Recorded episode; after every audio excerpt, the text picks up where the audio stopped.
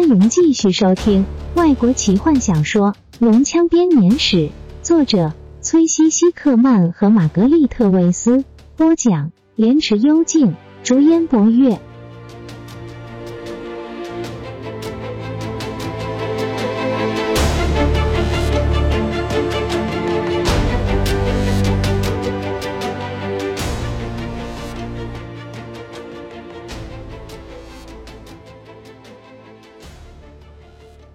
几分钟之内，本来井然有序的攻击队形就成了一团混乱。一千名迷惑的龙人尖叫着向一千个不同的方向跑去。地精们看见主要的武力四散奔逃，也见风转舵，立刻抱头鼠窜。人类佣兵们则是不知所措的等待着永远不会下达的命令。龙骑将本身的坐骑。在他坚强的意志力的控制下，勉力把持住，但他阻止不了另外两只龙和整个军团的溃散。他只能怀抱着满腔怒火，在这一团混乱中，试着要搞清楚这白光的本体和它的来源，并且将它除掉。第一只飞过闸门的龙，快速的进入了走道。龙队上的骑士刚好来得及躲过墙壁，免得把头撞掉。蓝龙依循着龙珠的呼唤，轻易的在宽大的走道中飞行。两翼的尖端刚好差点碰到两边的障碍物。他继续冲过了第二道闸门，进入了有着和尖牙般柱子的厅堂中。在这里，他闻到人类血肉和钢铁的味道，但是他完全沉醉在龙珠的召唤中，没有时间理会这些微之末节。这里的空间小得多了。所以，他被迫要将翅膀收起来，让之前的冲劲带着他往前飞。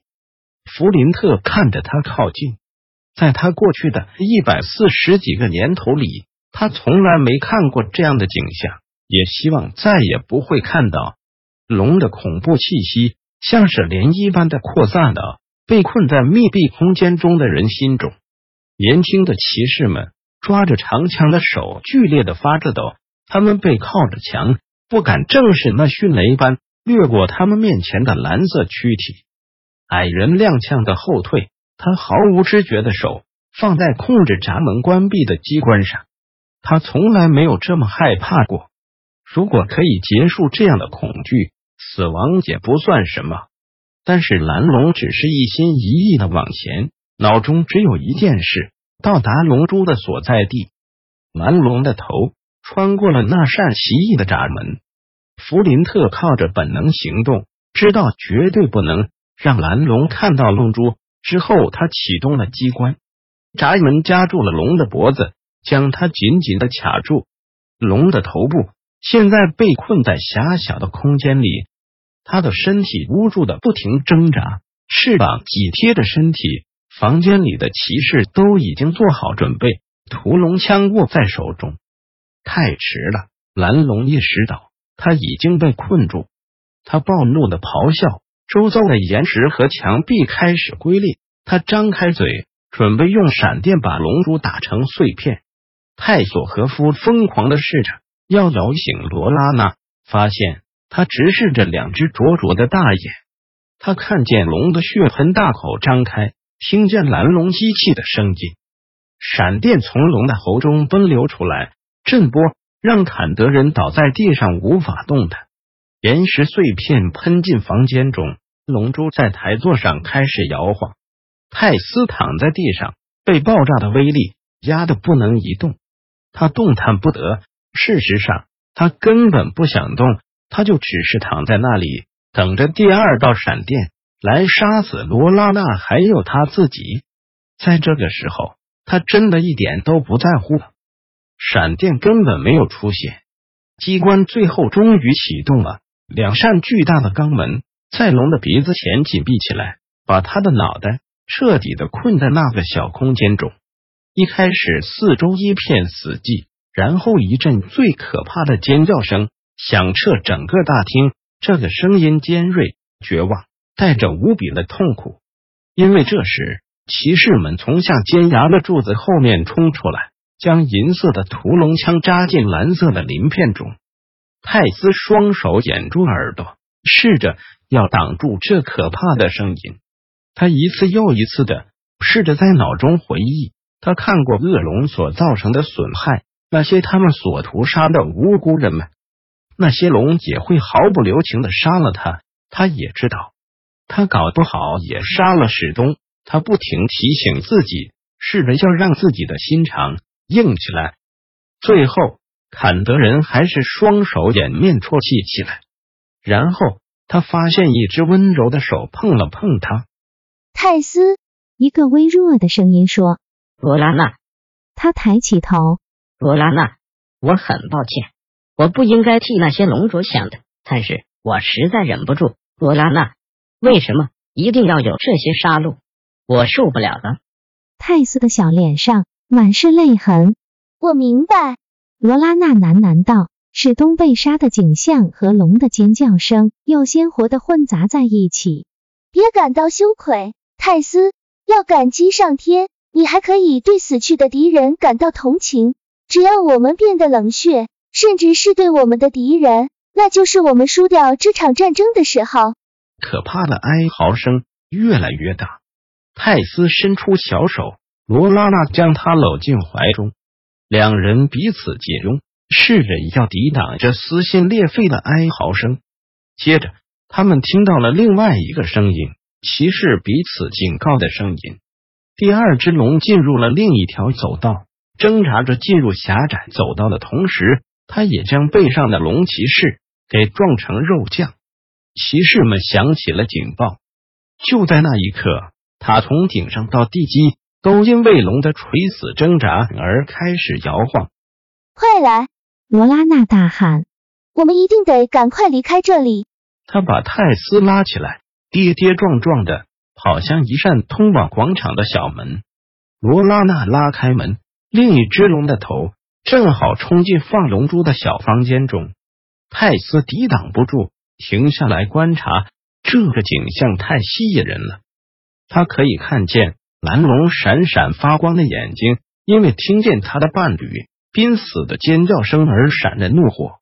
太迟了，蓝龙发现自己也掉入了相同的陷阱。龙口扭曲的张开，吸进一口气，两扇钢门在他面前关了起来，却只关上了一半。罗拉娜，门卡住了！泰斯大喊：“龙珠，快走！”他硬扯着坎德人的手，电光一闪，泰斯转身逃跑。听见房间在他身后爆炸的声音，石块碎片四处飞溅，龙珠的白光被掩埋在崩塌的法王之塔底下。这波爆炸把罗拉娜和泰斯震飞了出去，两人撞上墙。泰斯扶着罗拉娜站起来，两人不停的朝向外面的光亮走着。然后地面平静了下来，落石如雷的声响停了下来，只有偶尔发生的碎裂声和闷响点缀着寂静的四周。走道完全被塔中的落石给堵塞住了。龙珠怎么办？泰斯吃惊的说：“最好让它被毁掉。”现在泰斯可以清楚的看见阳光下的罗拉娜，她愣愣的看着眼前的精灵女子，她的脸色死白。甚至连嘴唇都没有血色，脸上唯一的颜色是他绿色的瞳仁，里面却带着淡淡的紫色阴影。我不能再使用它了，他低声对自己说。我差点就放弃了，手，我输不下去。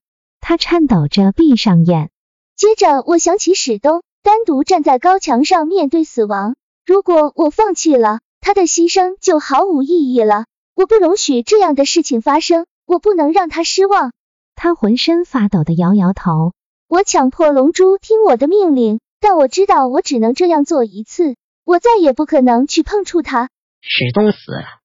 泰斯的声音微微发抖。罗拉娜看着他，眼神变得柔和。很抱歉，泰斯。他说。我没想到你还不知道，他他和一个龙骑将作战的时候阵亡了。那那是。泰斯泣不成声。是的，他没有受到折磨。罗拉娜温柔的说。他没有受到太大的痛苦。泰斯低下头，随着要塞残骸另一阵的爆炸，很快的抬起头。恶龙军团，罗拉娜喃喃地说：“我们的战斗还没结束。”他的手滑向刚被他扣在腰带上、曾属于史东的剑。去找弗林特。他们走上广场，罗拉娜在阳光下眨着眼，惊讶的发现现在还是白天。刚刚发生了太多事，看起来似乎已经过了好几年。但是太阳的高度却只刚刚越过外墙，法王之塔的本体已经完全崩塌，变成了广场中央的一团瓦砾。通往龙珠的走道。除了被龙撞坏的地方之外，并没有受损，只有龙珠被埋在瓦砾之下。外墙仍然挺立着，虽然有些地方已经出现了缺口，上面还留着被闪电击打的痕迹，但是那些缺口没有涌进潮水般的敌人。罗拉娜发现四周一片寂静，他可以听见在他身后的隧道，第二只龙濒死的尖叫。骑士们奋力杀死他的吼叫声，那些军队怎么搞的？罗拉娜不明白，他迷惑的看着四周，他们应该要突破这道墙了呀！他害怕的抬头打量着那些防御工事，期待会看到这些恐怖的生物如潮水般的涌出。然后他看见了阳光照在一副盔甲上，他看见了那躺在墙上的尸体。本集就为您播讲到这了，祝您愉快，期待您继续收听下一集。